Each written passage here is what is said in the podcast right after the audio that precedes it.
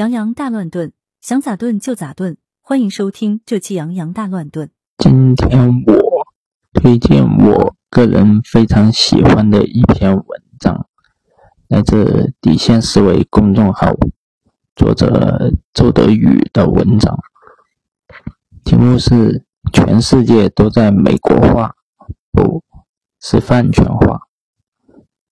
哪怕只从特朗普当选那年算起。美国政治极化也已经很久了，这么多年没有什么改善，反而愈演愈烈。最近又添了新的例子。五月十一日，美国国会参议院就一项保护女性堕胎权法案进行程序程序性投票，结果以四十九比五十一未获得通过，妥妥的中分。放眼全球。英国脱公投，民粹政党崛起，政治极化逐渐加剧，与政治妥协日益艰难的现象，在选举政治国家中有点习习以为常了。和美国相比，或许只是有点程度和新闻覆盖度的差别。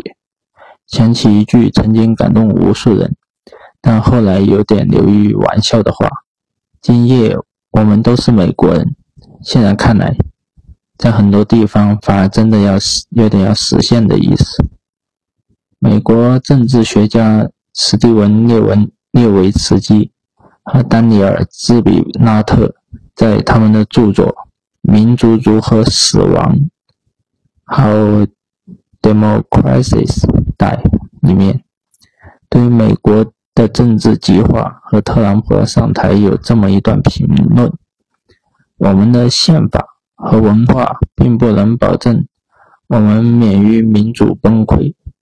我们经历过政治灾难，当地区和党派的敌意分裂国家，我们就陷入了内战。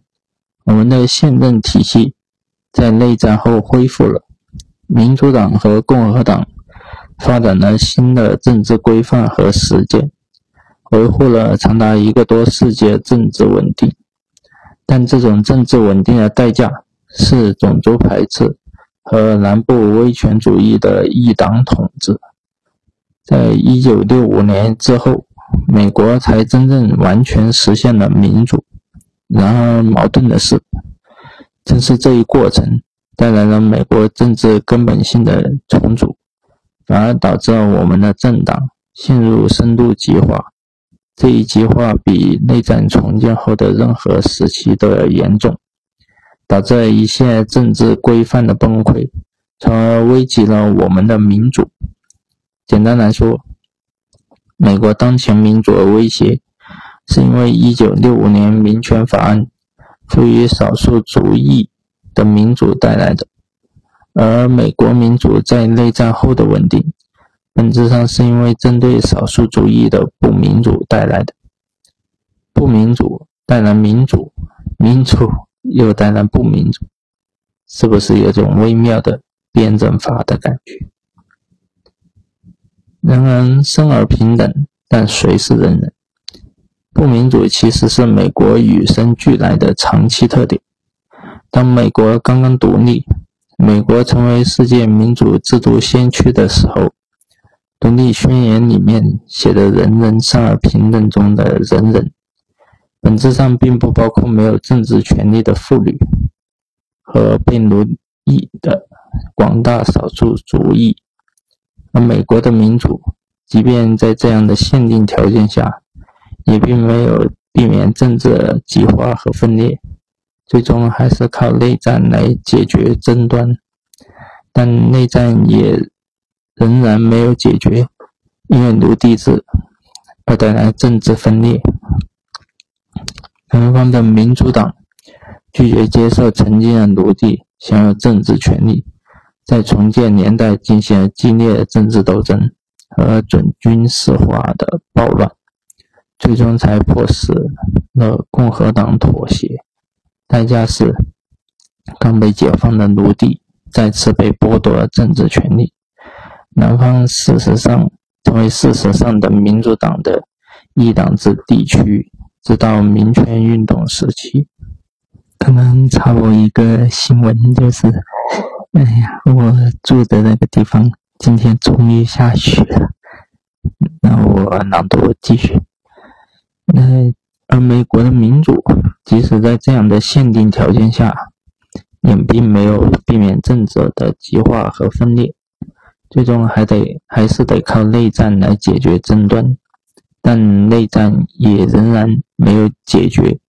因为奴隶制而带来的政治分裂，南方的民主党拒绝接受曾经的奴隶享有政治权利，在重建年代进行了激烈的政治斗争和准军事化的暴乱，最终才迫使共和党妥协。代价是刚被解放的奴隶再次被剥夺了政治权利，南方成为事实上的民主党一党制地区。直到民权运动时期，只要没有棘手的黑人问题，民主党和共和党之间争斗终究只是白人内部矛盾。内部矛盾当然会相对和谐点，因此美国政治看好美看似美好的从前，其实正是大量民众被剥夺政治权利的时代。这就是列维茨基和兹比拉特所表述的：不民主带来民主，更多的人获得政治权利，成为社会的一部分。怎么说也是件好事，但为什么这件好事往往又会变成坏事？老人为什么不欢迎新人？先拿网络社区来举例吧。如果有人关注过一些不太主流的二次元网络社区，比如某个游戏或者动漫的论坛，你会发现很多人对于论坛的发展壮大是抱有矛盾心理的。一方面，这家游戏火了当然是好事，但另一方面，大家又会惧怕那些新人跟原住民不是一一条心。假如这些新人，拥有着与老人完全不同的观念和审美品味，甚至有着不同的崇拜对象，那问题就麻烦了。比如一个俱乐部新转来的或者培养了一个超级巨星，那势必会带来一批巨星的个人粉丝，那么跟原有俱乐部的粉丝就未必能兼容。老人与新人的吵架就变成日常团建。或者，你看 C 罗和梅西的粉丝们，以及反串的粉丝们，四处乱窜，掀起的腥风血雨。当然，饭圈互怼也不是什么不可接受的事情。新时代网民就是要有喷与被喷的觉悟，喷不过也可以装死，或者跑路另立门户。也可以一开始就躲进自己的信息茧房里。无论如何，成员群体的扩大时常带来麻烦，威胁原有社区的稳定性。而这些麻烦的大小，取决于新老成员之间的差异有多大，共同点有多少。同样道理，这个世界上很多国家在扩大选举权、转型大众政治的过程中。都会经历政治动荡。新崛起的代表大众利益的左翼政党和极端主义政党，往往会冲击原有的政治格局，从而带来政治纷争。这些政治纷争如果不能和平解决，这各派政治势力之间不能妥协，那么很容易迎来内战，或者极端主义政党的夺权。毕竟，世界现实世界不是网络，你不能逃，也不能躺，那只能斗个你死我活。那对于美国来说，民权运动所扩大的选举权还有一个特殊性，性，那就是新获得政治权利的少数主义，跟美国原有的主流白人群体在身份认同上完全不同。而随着 这些少数主义大量的加入民主党，南方白人改为加入共和党，美国两党开始重组为更为极端的形态。在重组之前，共和党和民主党都是以白人为主，内部包含不同政治派别的政党。民主党内部有南方的保守派，而共和党内部也有东北部的自由派。两党之间交集越多，意味着他们可以妥协和谈判的事物就越多。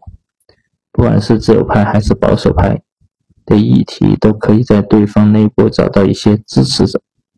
但是在重组之后，几乎所有的自由派、少数主义和世俗人士都转向民主党，而保守派和宗教信仰强烈的白人则大量转向了共和党。两党之间在种族、宗教、文化上几乎完全对立而起。用饭圈话说，就是粉丝提纯，不认同本党唯一价值观的，请自觉前往对立党派，不要拖本党后腿。保守派民主党人或者黑人共和党这样的组合不是没有，但是非常少，并不足以影响大局。特别是面对着少数族裔势力逐渐在美国成为主流。很多原先占据绝对霸权的白人，这样感到一种生存危机，担心自己的身份从此成为将成为少数派，那美国也将变色，需要坚决抵御民主党对美利坚民族正统的腐化。最近，白人至上主义强加看似极端，其实有着深厚的群众基础。而民主党对这种身份政治也毫不避讳，一方面将自己视为各种少数主义和少数派认同的正义代言人，一方面将共和党主流的保守派白人视为落后反动势力，欲除之而后快。问题在于，民主不是打打杀杀，而是人情世故。若两方整天只想着不择手段，搞死自己的对手，那再良好的制度也经不起折腾。比如，当特朗普不承认2020年大选结果，这是民主党明明谋阴谋政变之后，将民主党和建制派视为民美利坚叛徒的特朗普支持者们，就顺理成章地冲击了国会山，意图推翻现存秩序。显然，成文制度本身不足以维持民主，不然我们就不会看到那么多政变和内战了。维持政治正常运转，同样需要政治参与者们自身的妥协和忍让。美国政治在内战后一直保持相对稳定，也是因为一直以来，美国两党政客们即使政见不同。但私下也会保持良好关系，不将对方视为仇敌，也会在面对危机是妥协退让。但正如我们刚才谈到的，两党间这样的默契，在民权运动之后，随着选民结构的变化和政党的重组而逐渐破碎。当两党开始以身份政治划分立场。逐渐将对方视为不可接受的敌人之时，政治激化和社会分裂就不可避免了。这个过程不是从特朗普上台才开始，所以并没有因为特朗普下台而结束。流量最大玩法是什么？但是问题来了，为什么民主党和共和党一定要玩身份政治，斗得你死我活？而不能维持住以往的体面玩法呢，因为这样做在全民政治新时代有利可图。打个比方，如果两个明，打个比方，如果两个明星在竞争咖位，要营销其中一个明星，想让尽可能多的人投他票，你觉得是老老实实的跟观众们？晓之以情，动之以想。哦，说错了，是晓之，是晓之以理，动之以情容易，还是尽可能的带节奏黑对手，就是忠诚粉丝搞集体行动来的容易？什么才是流量最大的玩法？不说也知道。就好像共和党著名政客金里奇总结的：“你们是在进行一场战争，依然为了权力的战争。我们党不需要另一代温良恭俭让的、乏味的、置身事外的准领导人。我们真正需要的是愿意在肮脏的殴斗中挺身而出的人。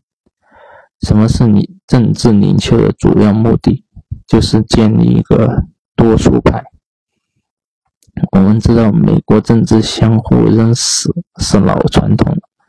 从马克·吐温的竞选州长中，我们就有过领教。但是量变引起质变，在马克·吐温的年代，不光选民只是少数人，选举竞争的方式也是相对精英主义的，绝大部分民众都是。跟着各党派精英的意见走，竞选是不接触群众的，初选也是不考虑群众意见的。我们现在熟悉、所出现面对普通大众的竞选政治，是二十世纪后才逐渐发展起来的。总统候选人的初选，遵循普通党员民意而非党派精英挑选，也是二十世纪七十年代后。七十年代才开始的改，而像如今这样，政治人物们可以通过发直接通过发达社交媒体参与，直接与每一名选民互动，就选民的支持与和捐款，这更是二十一世纪新时代的产物所以，新时代政客跟网红和明星越来越相似，都是靠取悦大众吃饭。唯一的区别是一个收取流量，一个收取选票。那么，面对着一群庞大的，并且比具有迥异的社会经济背景选民，最容易吸引他们关注和支持的方式是什么？显不可能是摆事实讲道理，而是带节奏，是挑动情绪，是拉踩引战，是分化提纯选民。说白了，就是。饭圈玩法，别嫌 low，这么玩的人能赢。你看金里奇，就是凭借着他丰富的斗争经验和怼人怼人词汇，怼人词汇，把民主党黑成人民公敌和美美利坚的叛徒，有效的聚拢了人心，打击了对手，从而带领共和党攻城略地，四十年来第一次收复众议院。证明了他走二极管扣帽子路线的价值。当然，我们现现在我们有了更好的表榜样，自然就是演艺界出身、自带粉丝的烹饪艺术家特朗普大统领。你别看特朗普虽然暂时输了2020总统大选，但也只有他这样富富有人格魅力、熟悉饭圈操作的人。能真正把共和党的斗争路线发扬光大，赢下二零一六年大选，抢走民民主党主说的鸭子。所以，直到今天，共和党的大部分政客和选民也都紧密团结在特朗普周围，因为他们知道跟着他有混有肉吃。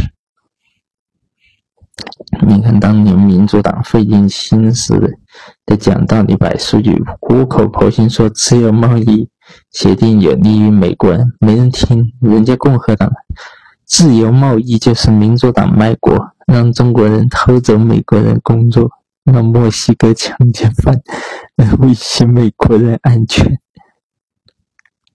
简单清晰，立场鲜明，贩卖焦虑。群众一呼百应，逼得民主党自己也不敢不敢再提支持 TPP，也不要一提饭圈，就好像是一群无脑渔民，似乎是什么教育程度低的乡村红脖子才会中招。理性的民主党支持者不屑于参与，其实民主党也一样玩，很多自由派。标榜的所谓理性，不过是另一种情绪罢了。你看民主党的网红政客 AUC，不过也是怼天怼地，好像所有共和党都是反动派，还要给自己包装一个为民请命的女侠形象，就连给富人征税，不光在社交媒体上火力全开，也要装模作样的跑到名流晚宴上作秀一番，最后卖两件自己网店的系列运动衫。这不是饭圈营销玩的挺明白的吗？为什么饭圈政治能玩下去？当然，我们也不能本末倒置。民众间饭圈式的分化，不光是政客们带来的，他们只是看到了这种饭政治饭圈存在的群众基础，并加以利用罢了。如果只是经理其这样的一小撮无良政客煽动民意，那美国的政治撕裂显然不至于到今天这一步。关键问题还是要回到民众头上：为什么民众吃这一套？为什么民众会支持这些政客的饭圈操作？首先，正如我们刚才说的。最根本的群众基础是选民数量和结构变化。当少数主义逐渐在政治上崛起，而主流白人族群面临生存焦虑的时候，那么民主党和共和党各自利益最大化的重组方法，一定是围绕着种族和身份政治做文章，而不是像往常那样。根据经济政治议题来划分，毕竟政治经济问题是能谈判、能妥协的，但种族和身份问题是没法谈的。你不可能改变你的肤色，也很难改变你的信仰或者别的身份取向。这就意味着经营这些议题就一定能够得获大量铁杆选民。其实身份政治的威力，我们在日常生活中就能领教到。就好像今天网网上的各种饭圈，他们能够聚拢起一群收入、地域、教育水平等各方面背景都不相同的人。那么人们忽略到各自的差异。专心到眼前信仰，只要你支持某某某，我们就是兄弟姐妹。这个不是，这可不只是个梗。人类总是需要超越世俗的身份认同，即使没有宗教，也总会找出别的东西来代替宗教。当然，最为强大的认同不是你支持什么，而是你反对什么。这也是为什么种族主义和十字军东征永远不会过时，只不过在当代变成了反某某的运动。你可以自行在里面填入任何种族、国家、身份、理念，或者某个团体、某个公司，甚至某个网红。就好像很多人给拜登投票，也不是因为他们觉得拜登有什么雄才大略。单纯是出于反特朗普的认同吧。当少数族裔不具备选举权的时候，身份政治的问题就不足以改变政治格局；但当他们大批获得政治权利的时候，就没有人会放过围绕着身份政治构建出的铁票仓。种族问题以及从中延伸出来的身份政治问题。是美国政治最大的底色，没有之一。因为美国人的历史和现实都是围绕着种族展开的。如果你在美国投胎在黑人社区，你极大概率会从出生的那一刻就在经济地位、教育程度、健康水平上面临着劣势，并且在追求工作和面对警察时面临系统性歧视。最后过得更穷，活得更短。那么你最大诉求显然是希望终结这种歧视。反过来讲，如果你是一个白人，那么你极大概率是系统性种族歧视的受益者，自觉或不自觉的，你也会希望掩，更希望掩盖、维持这些让你获益的歧视，就很难跟少数主义站到同一个政治阵营里。真心实意想要解决系统性歧视的白人不是没有，但比例和能量都是有限的。所以，这我们一开始谈到的种族问题是引发美国内战的重要原因之一。那就连内战和重建也没有办法缓和种族间的矛盾，最后只能从事。以事实上剥夺黑人的政治权利来掩埋这个问题。而当种族问题重新在民权运动中被提出来之后，对美国政治的挑战也并不比19世纪少多少。当然，客观来讲，无论哪个国家碰上种族问题都很难处理。欧洲的民粹右翼政党在二战后的崛起。也几乎都是靠经营种族和身份问题、渲染移民威胁来赢得选票的。只不过，美国的少数主义和白人族群在的比例更加势均力敌，种族矛盾历史更加悠久，使种族问题导致政治极化日更为严峻。因此，在这一波政治饭圈化也走在前列。而其他选举民主的国家，在经济增速下降、蛋糕难做大的情况下，也难以避免这样趋势。在跟进的过程中，自然就仿佛是美国化，一度以美国为明灯的民主化浪潮，最终变成美国领先的民主劣化浪潮。历史仿佛。开了个玩笑。这篇文章我读完了。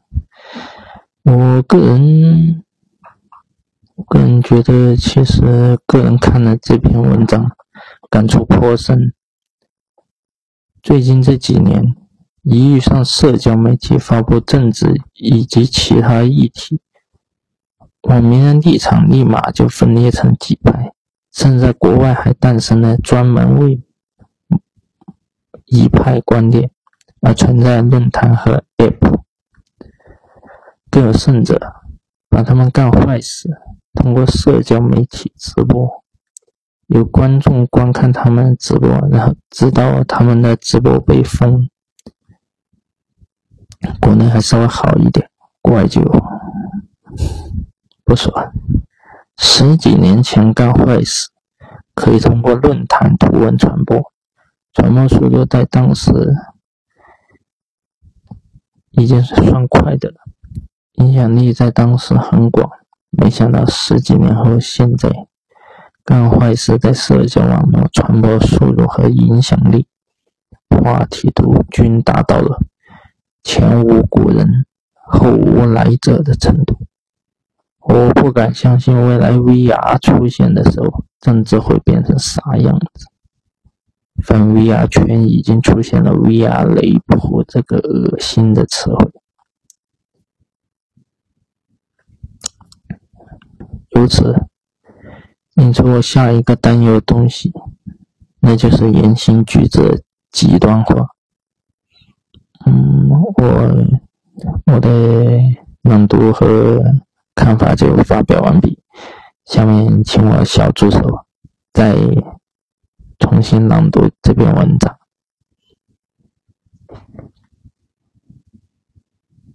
今天我推荐山下郭主播非常喜欢的一篇文章，来自底线思维公众号，作者周德宇，题目是“全世界都在美国化，不是饭圈化”。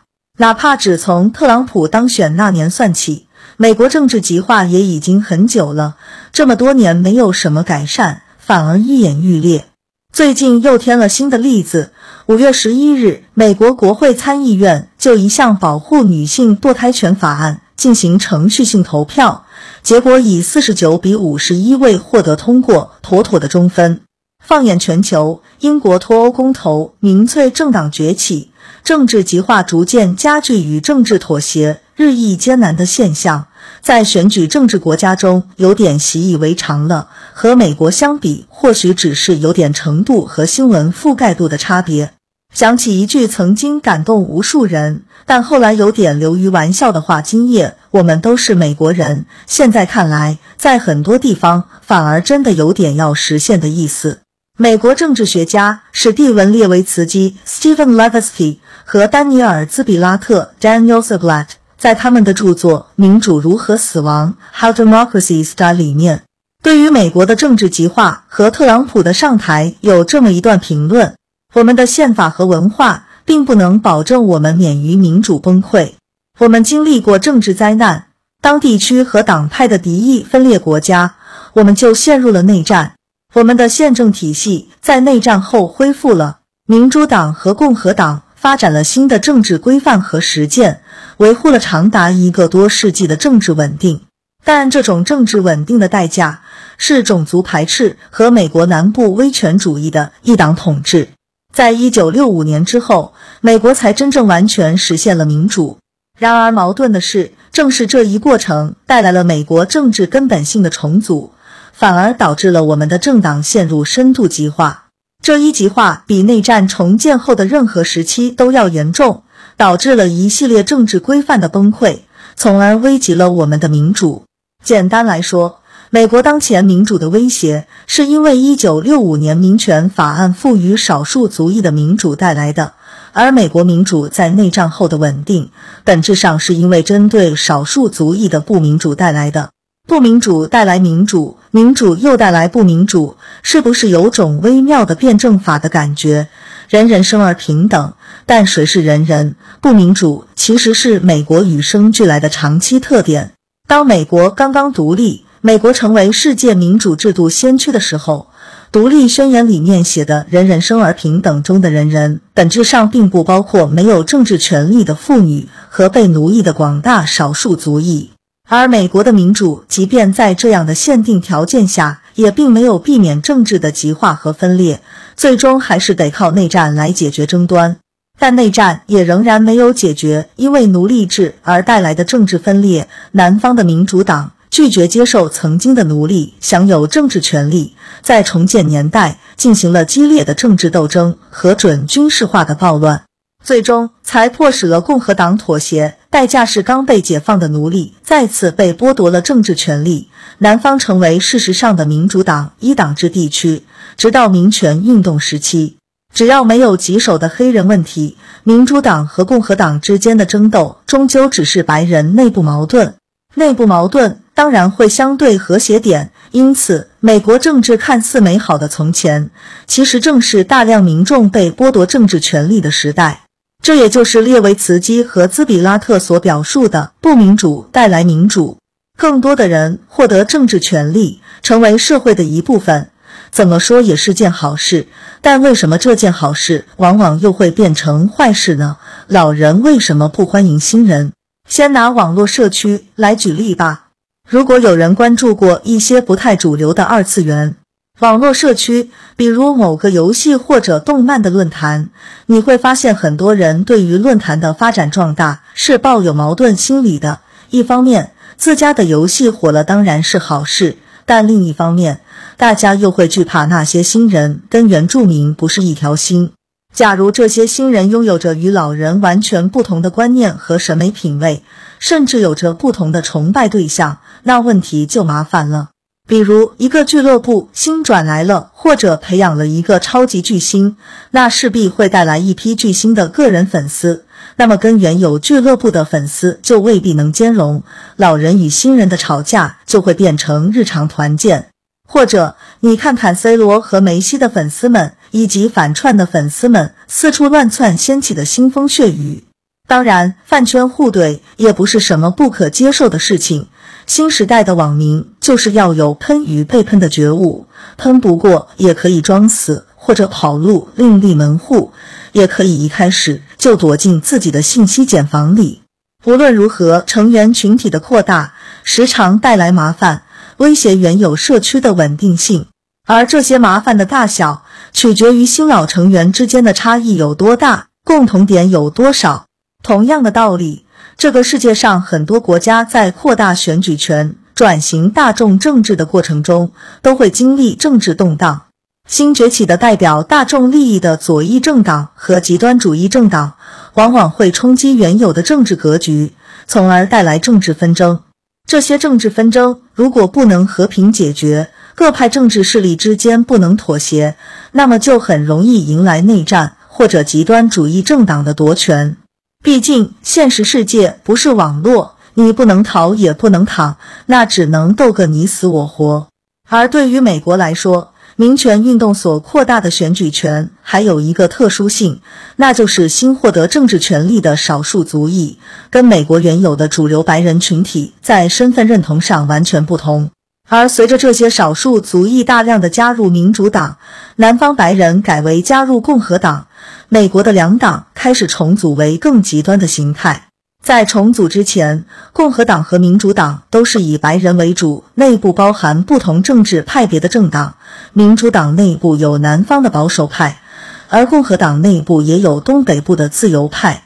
两党之间的交集越多，意味着他们可以妥协和谈判的事物就越多。不管是自由派还是保守派的议题，都可以在对方内部找到一些支持者。但是在重组之后，几乎所有的自由派、少数族裔和世俗人士都转向了民主党，而保守派和宗教信仰强烈的白人则大量转向了共和党。两党之间在种族、宗教、文化上几乎完全对立了起来。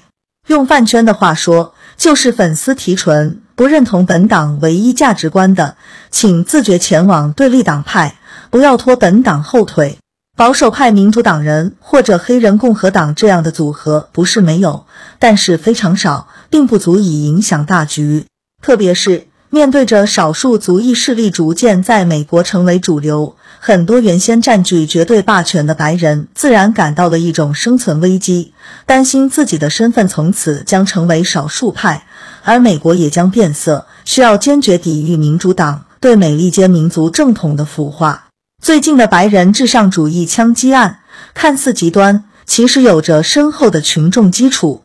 而民主党对于这种身份政治也毫不避讳，一方面将自己视为各种少数族裔和少数派认同的正义代言人，一方面将共和党主流的保守派白人视为落后反动势力，欲除之而后快。问题在于，民主不是打打杀杀，而是人情世故。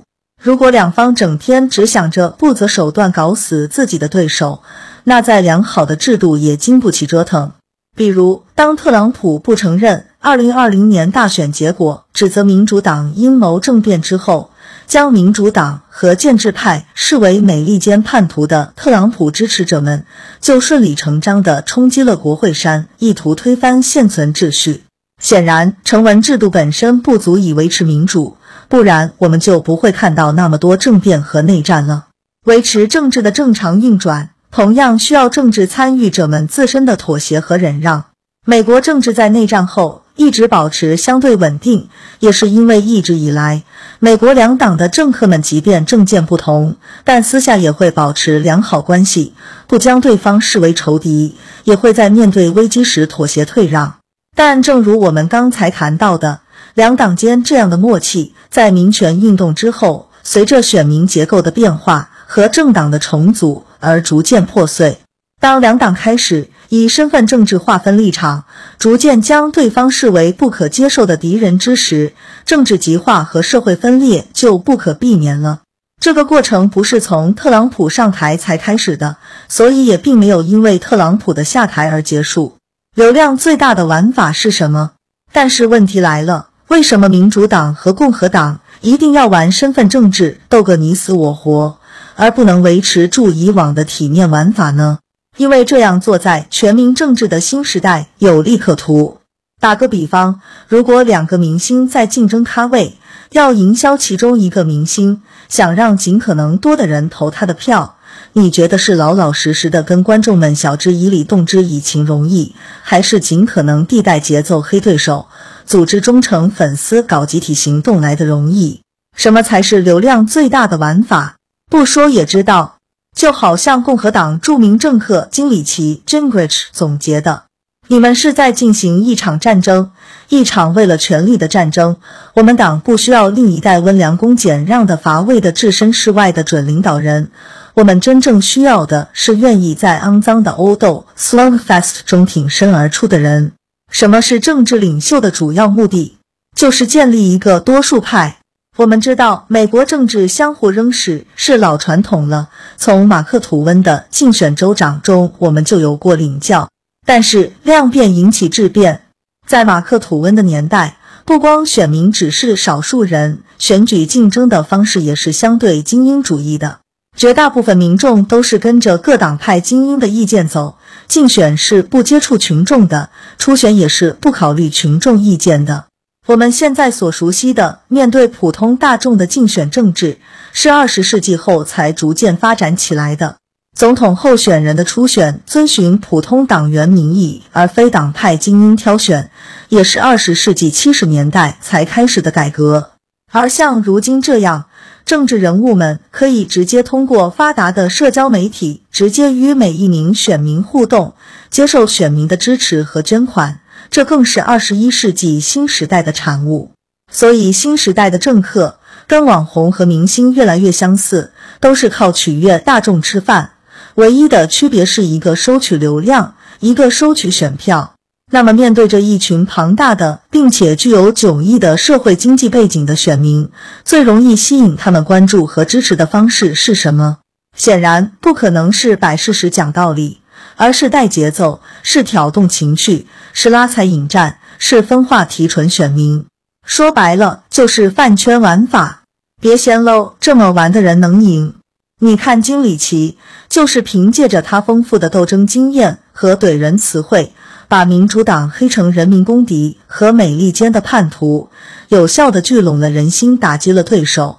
从而带领共和党攻城略地，四十年来第一次收复众议院，证明了他走二极管、扣帽子路线的价值。当然，现在我们有了更好的榜样，自然就是演艺界出身、自带粉丝的喷人艺术家特朗普大统领。你别看特朗普虽然暂时输了二零二零总统大选。但也只有他这样富有人格魅力、熟悉饭圈操作的人，能真正把共和党的斗争路线发扬光大，赢下二零一六年的大选，抢走民主党煮熟的鸭子。所以，直到今天，共和党的大部分政客和选民也都紧密团结在特朗普周围，因为他们知道跟着他会有肉吃。你看，当年民主党费尽心思的讲道理、摆数据。苦口婆心说自由贸易协定有利于美国人，没人听。人家共和党呢？自由贸易就是民主党卖国，让中国人偷走美国人工作，让墨西哥强奸犯来威胁美国人安全。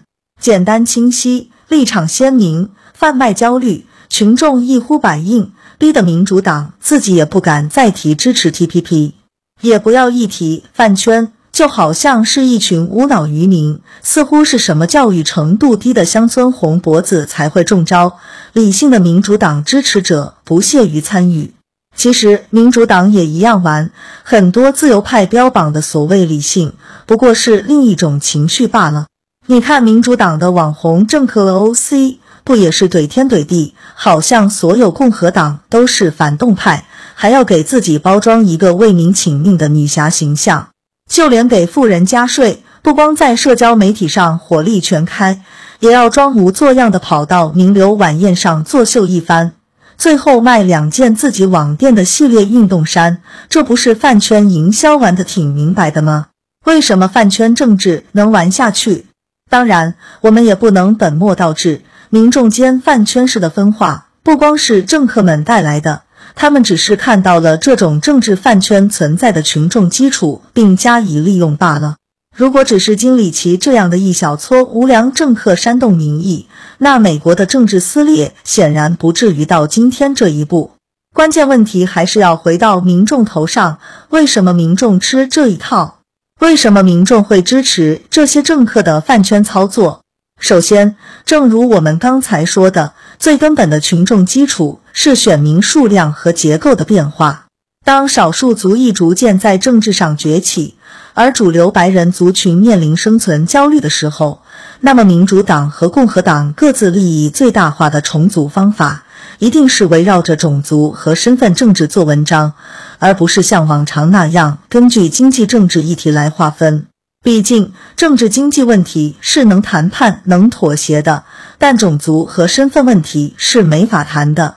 你不可能改变你的肤色，也很难改变你的信仰或者别的身份取向。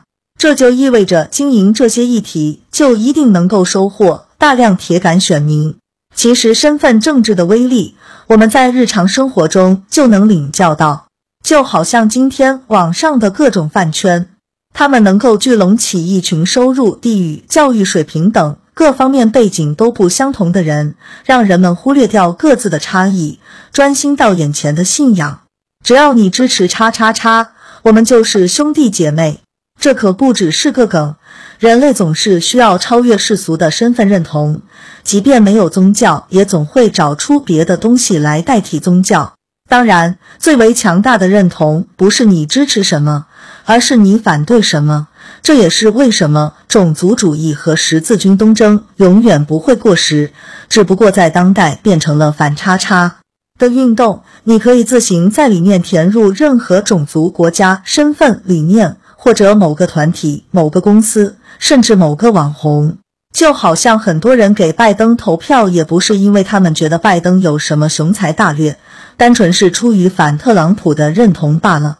当少数族裔不具备选举权的时候，身份政治的问题就不足以改变政治格局；但当他们大批获得政治权利的时候，就没有人会放过围绕着身份政治构建出的铁票仓。种族问题以及从中延伸出来的身份政治问题，是美国政治最大的底色，没有之一。因为美国人的历史和现实都是围绕着种族展开的。如果你在美国投胎在黑人社区，你极大概率会从出生的那一刻就在经济地位、教育程度、健康水平上面临着劣势，并且在追求工作和面对警察时面临系统性歧视，最后过得更穷，活得更短。那么你最大的诉求显然是希望终结这种歧视。反过来讲，如果你是一个白人，那么你极大概率是系统性种族歧视的受益者。自觉或不自觉的，你也会更希望掩盖、维持这些让你获益的歧视，就很难跟少数族裔站到一个政治阵营里。真心实意想要解决系统性歧视的白人不是没有，但比例和能量都是有限的。所以，正如我们一开始谈到的，种族问题是引发美国内战的重要原因之一。而就连内战和重建也没有办法缓和种族间的矛盾，最后只能以事实上剥夺黑人的政治权利来掩埋这个问题。而当种族问题重新在民权运动中被提出来之后，对美国政治的挑战也并不比十九世纪少多少。当然，客观的讲，无论哪个国家碰上种族问题都很难处理。欧洲的民粹右翼政党在二战后的崛起，也几乎都是靠经营种族和身份问题、渲染移民威胁来赢得选票的。只不过，美国的少数族裔和白人族群的比例更加势均力敌，种族矛盾历史更加悠久，使得种族问题导致的政治极化更为严峻，因此在这一波政治饭圈化中也走在前列。而其他选举民主的国家，在经济增速下降、蛋糕难做大的情况下，也难以避免这样的趋势。在跟进的过程中，自然就仿佛是美国化了。一度以美国为明灯的民主化浪潮，最终变成美国领衔的民主劣化浪潮。历史仿佛开了个玩笑。山下郭主播看了这篇文章，感触颇深。他联想到最近这几年，一遇上社交媒体发布政治以及其他议题，网民的立场立马分裂成了几派，甚至在国外还诞生了专门为一派观点而存在的论坛和 APP。更有甚者，把他们干坏事通过社交媒体直播，有观众观看他们的直播，直到他们的直播被封。国内还稍微好一点，国外就。十几年前干坏事可以通过论坛图文传播，传播速度在当时已经算快的了，影响力在当时很广。没想到十几年后的现在，干坏事在社交网络传播的速度和影响力、话题度均达到了前无古人后无来者的程度。山下锅不敢相信未来 VR 出现的时候，政治会变成什么样子。反正 VR 圈已经出现了 “VR 雷普”这个恶心的词语了，由此引出下一个他担忧的东西，那就是言行举止的极端化。有意思的是。这期与下一期讨论的东西其实是相辅相成的。以上就是本期全部内容。听友们如果对本期节目有疑问和建议，可以在评论区留言哟。欢迎各位收藏、比心、投币、推荐。下期见。